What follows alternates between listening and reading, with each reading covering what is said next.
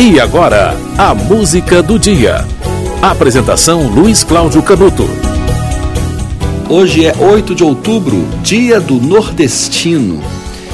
E o dia 8 de outubro foi escolhido para homenagear o Nordeste e o seu povo em 2009, no centenário de nascimento de Antônio Gonçalves da Silva, o Patativa do Assaré, um poeta popular, compositor, cantor cearense que já foi tema do programa A Música do Dia.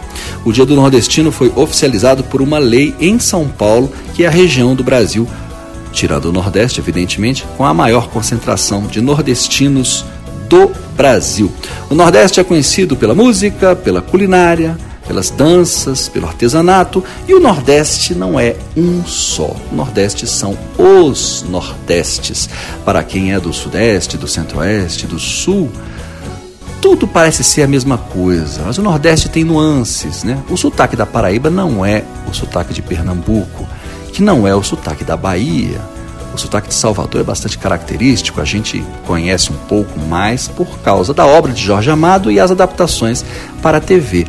Mas há o sotaque do Piauí, há o sotaque do Ceará, que é diferente, o sotaque do Maranhão, que tem uma cultura muito mais próxima à região norte do que ao nordeste especificamente. Né? O Maranhão é quase que uma, um estado de transição entre a região nordeste e a região norte. Muitas tradições do Maranhão são mais ligadas à região norte, à culinária principalmente.